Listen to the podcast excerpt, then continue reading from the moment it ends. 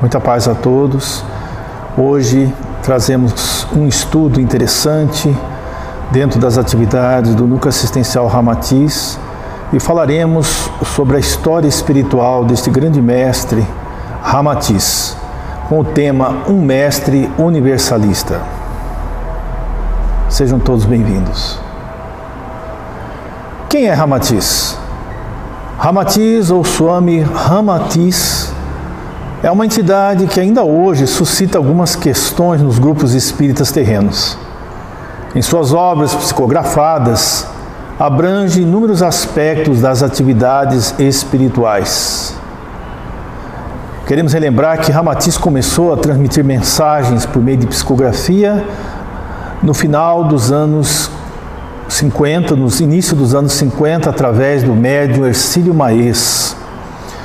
No histórico de Ramatiz consta que ele viveu na região que viria a ser conhecida como Indochina e que na época era dominada pelo Império Chinês. A Indochina é uma região do Sudeste Asiático situada entre o leste da Índia e o sul da China. Inclui Vietnã, Laos, Camboja e às vezes Tailândia e a República de Myanmar, antiga Birmânia. Historicamente, os países do sudeste da Ásia foram influenciados culturalmente pela China e pela Índia, mas, sobretudo, por esta última. No Vietnã, entretanto, ocorreu o contrário. A influência indiana é residual e veio através da civilização e da grande população chinesa. Consta que, no século X, o amor entre um tapeceiro hindu e uma vestal chinesa, a qual fugiu do templo para desposá-lo. Do entrelaçamento dessas duas almas nasce uma criança. Um menino, cabelos negros, pele na cor do cobre claro, olhos aveludados, no tom do castanho escuro, iluminados de ternura. O espírito que ali reencarnava trazia gravada na memória espiritual a missão de estimular as almas desejosas de conhecer a verdade. Aquela criança cresce demonstrando inteligência fulgurante, tornando-se um verdadeiro guru. Quero relembrar a todos o conceito desta palavra. Guru, no termo original, significa alguém que tem a capacidade de nos conduzir das trevas para a luz. Desencarnou ainda bastante moço. Espírito muito experimentado nas lides reencarnacionistas, já se havia distinguido no século IV, participando do ciclo ariano e dos acontecimentos que inspiraram o famoso poema hindu do Ramayana. Esta obra literária hindu, atribuída ao Maharishi Valmiki, narra a vida de Rama, um lendário príncipe da cidade de Avodia, no reino de Kosala. Assim, seus personagens principais são o herói Rama e sua esposa Zita, símbolo iniciático dos princípios masculino e feminino. O Ramayana é bastante conhecido na cultura espiritual hindu. Unindo-se Rama e Atis, ou seja, Zita ao inverso, então resulta Ramaatis, como realmente se pronuncia em indo-chinês. Nesse épico estão contidas todas as informações dos Vedas, que são textos sagrados muito conhecidos na filosofia hindu. Há um simbolismo nesse nome Ramatis, como era conhecido nos santuários da época, a partir do seu significado em sânscrito. Rama é o nome da própria divindade, do Criador, um dos nomes de Deus na tradição hindu. Tis, Zita, inverso, é a dualidade da vida. A pronúncia do nome Ramatis é a saudação ao Deus que se encontra no interior de cada ser. Dentro dessa antiga tradição indiana, há muitas formas de saudar o Deus interno. O mais conhecido por todos nós é o cumprimento conhecido dos hindus, o Namastê. Om Namah Shivaya é uma outra poderosa saudação à divindade, divindade interior. E agora sabemos, pela informação, que o próprio nome Ramatis é uma saudação ao Deus interno. Swam Shri Ramatis. Outra explicação que é interessante fazer. Swami. O que é um Swami? O Swami, nesta tradição oriental, representa alguém que faz votos de renúncia por amor a Deus. Assume compromissos de divulgar ensinamentos, a verdade da autorrealização, ou seja, da consciência plena de Deus internamente. Os Swamis, que ainda existem atualmente, vêm de uma antiga ordem conhecida e fundada por Yogi Shankaracharya esse yoga afundou há milhares de anos e essa antiga tradição, uma das mais conhecidas na Índia, ainda permanece. Ramatis, portanto, foi um Swami. Swami Sri Ramatis é a força oculta que se dá à própria divindade. A consciência criadora, cuja força arquitetônica emana para a vida quando pronunciado corretamente. Assim como um mantra, ao pronunciar este nome, Ramatis, também evocamos as forças divinas latentes em nosso interior. O grande princípio dos mantras é a ideia de que ao pronunciar você se torna aquilo que o mantra está dando como significado, desde que o faça com conhecimento, concentração e confiança. É um poderoso mantra que ativa os princípios masculino e feminino, a dualidade da vida, contidos no universo a saudação se torna íntegra, em coesão com a chispa divina, a centelha divina que existe em nós, no mundo interno e sideral do Espírito, vivenciando-se a egrégora da divindade.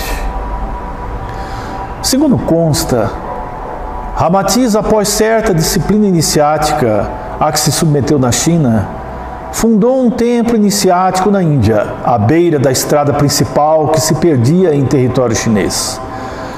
Naquele tempo, ele tentou aplicar aos seus discípulos os conhecimentos adquiridos em suas inúmeras vidas anteriores. Naturalmente, um espírito de larga bagagem espiritual evolutiva e que nos deu a possibilidade de aprendermos ou reconectarmos com antigos conhecimentos adquiridos em mundos anteriores, onde existimos. A origem de Ramatiz. Consta que Ramatiz é um mestre espiritual proveniente do sistema estelar da estrela de Sirius, vindo para a Terra há mais de 40 mil anos. Na realidade, Ramatiz é considerado um Melquisedeque de Sirius, um sacerdote estelar. As ordens Melquisedeques são responsáveis pelas administrações de conhecimento nos mundos. São eles encarregados de transmitir os conhecimentos universais da religião mais pura e universal que existe, que é o caminho da comunhão consciente com o Criador. Ramatiz, portanto, sendo Melquisedeque de Sírios, veio já com esta condição evolutiva e esta missão. Portanto, chegou à Terra há mais de 40 mil anos. Foi em Sírios que Ramatiz alcançou a liberação de os ciclos reencarnatórios ou seja, a liberdade reencarnatória, uma condição ou graduação espiritual que permite ao espírito escolher a reencarnação no momento em que for necessário, ou quando for designado como missão, ele opta pela reencarnação. Trouxe consigo conhecimentos ocultos que compuseram a milenar a Umbandan, que é a palavra correta para o termo Umbanda. Portanto, os princípios do, das práticas do, da Umbanda, na realidade são princípios universais que foram canalizados, sistematizados nos cultos e nas práticas que conhecemos atualmente. Veio transmigra, transmigração missionária, ou seja, transferência de, de espíritos de um mundo para outro. Ramatius aceitou isto como missão acompanhando um grupo de espíritos aqui exilados à época das extintas civilizações da Lemúria e da Atlântida, cuja evolução assumiu o compromisso de acompanhar e desde então vem contribuindo incessantemente para a evolução e a conscientização crística da humanidade terrena, que é a sua verdadeira e principal missão, junto a esta humanidade. Portanto, ele orienta ainda hoje uma grande população de espíritos que passaram pela transmigração ou exílio planetário e chegaram à Terra, habitando esses antigos continentes. Muitos de nós ainda nos encontramos na Terra vivenciando a experiência evolutiva sobre o seu amparo, a fim de que possamos, no momento certo, regressar aos mundos de origem. Faz parte de uma elevada hierarquia terrestre que assessora o Mestre Jesus em seu projeto de evolução desta humanidade. Por amor a ela, reencarnou várias vezes, no seio de várias raças, sendo lembrado como insigne instrutor em diversas tradições e mestre de discípulos. Portanto, ele faz parte de uma hierarquia que assumiu compromissos com Jesus no processo de redenção e espiritualização da humanidade terrena. E reencarnou várias vezes com este propósito, em várias raças. Na Atlântida, Ramatiz teria sido mestre dos templos da luz, contemporâneo numa existência do espírito que mais tarde seria conhecido como Allan Kardec. É de se notar que em toda a sua literatura, Ramatiz curva-se à majestosa personalidade de Allan Kardec, citando, comentando e enaltecendo a mensagem do codificador, a doutrina espírita, com importantes referências ao seu legado, a codificação do espírito, salientando sempre que o espiritismo sem Kardec não é espiritismo. Teria sido alvo de muitas críticas no início.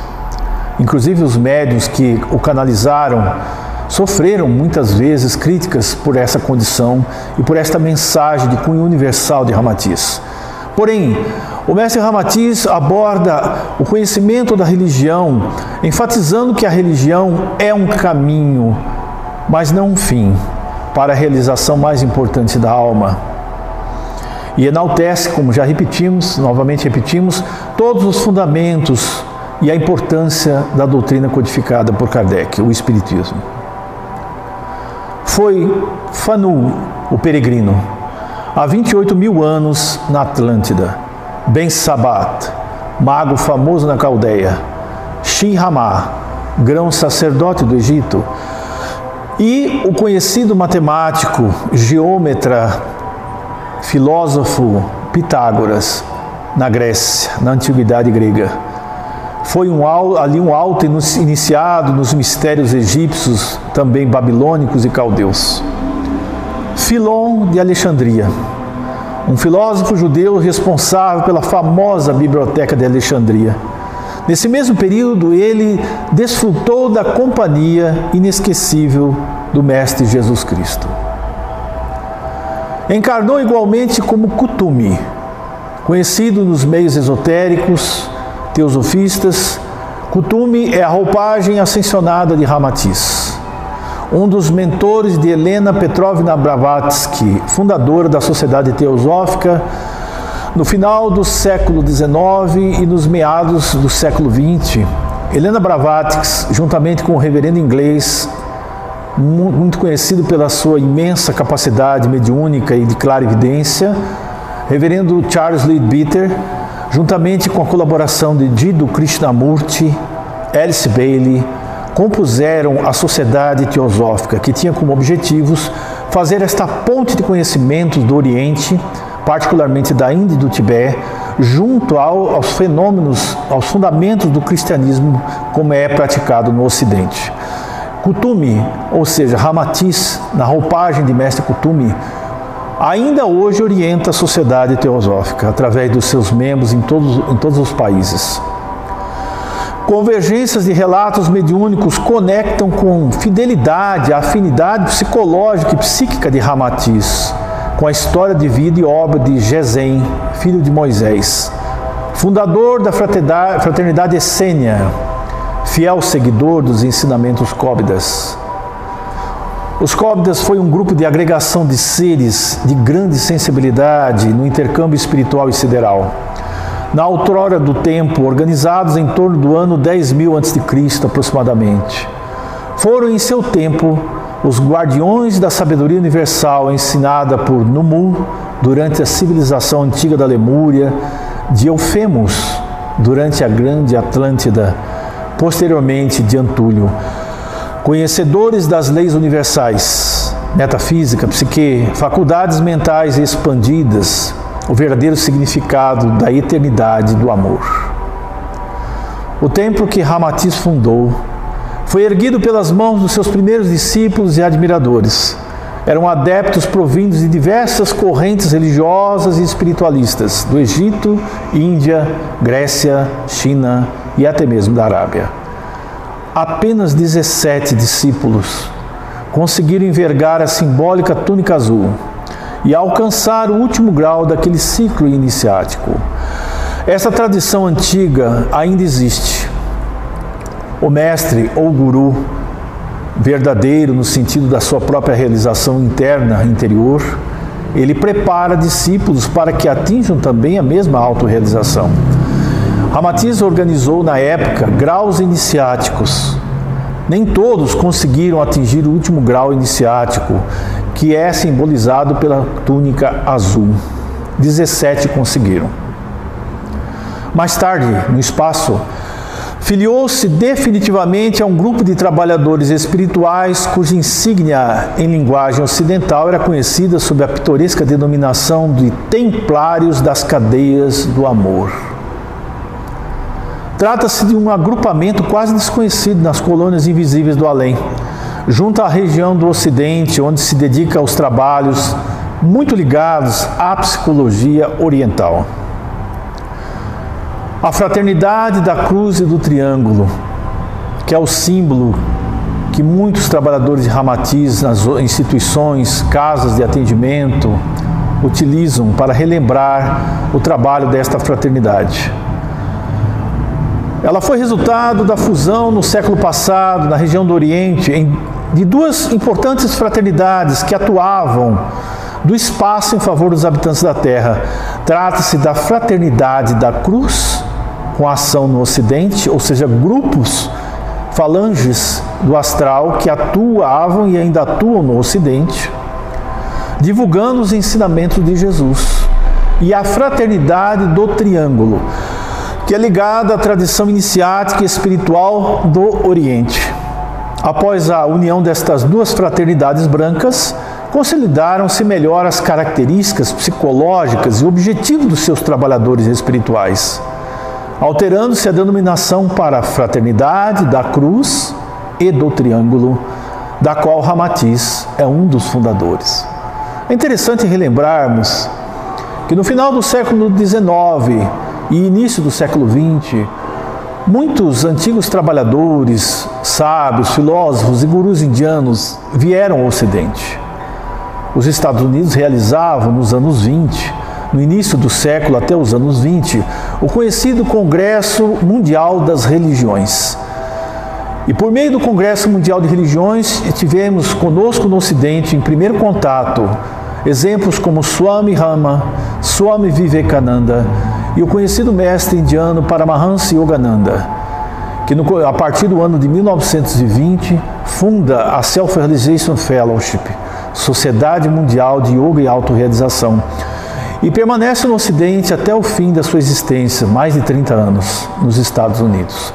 Isso mostra que houve esse intercâmbio de conhecimentos e experiências, assim como a reencarnação de muitos trabalhadores do Oriente, que ali viviam durante muitas existências, que passaram a reencarnar no Brasil, em outros países, no Ocidente, para divulgar esses conhecimentos. E trabalhadores das falanges ocidentais passaram a vivenciar existências no Oriente. É o trabalho da fraternidade da Cruz e do Triângulo que se estende até, até hoje, em nossos dias.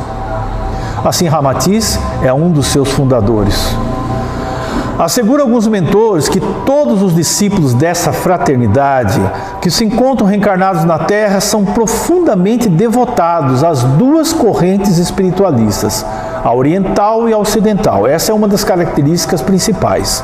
Há uma afinidade com o conhecimento os princípios e práticas orientais e também das religiões e conhecimentos do Ocidente.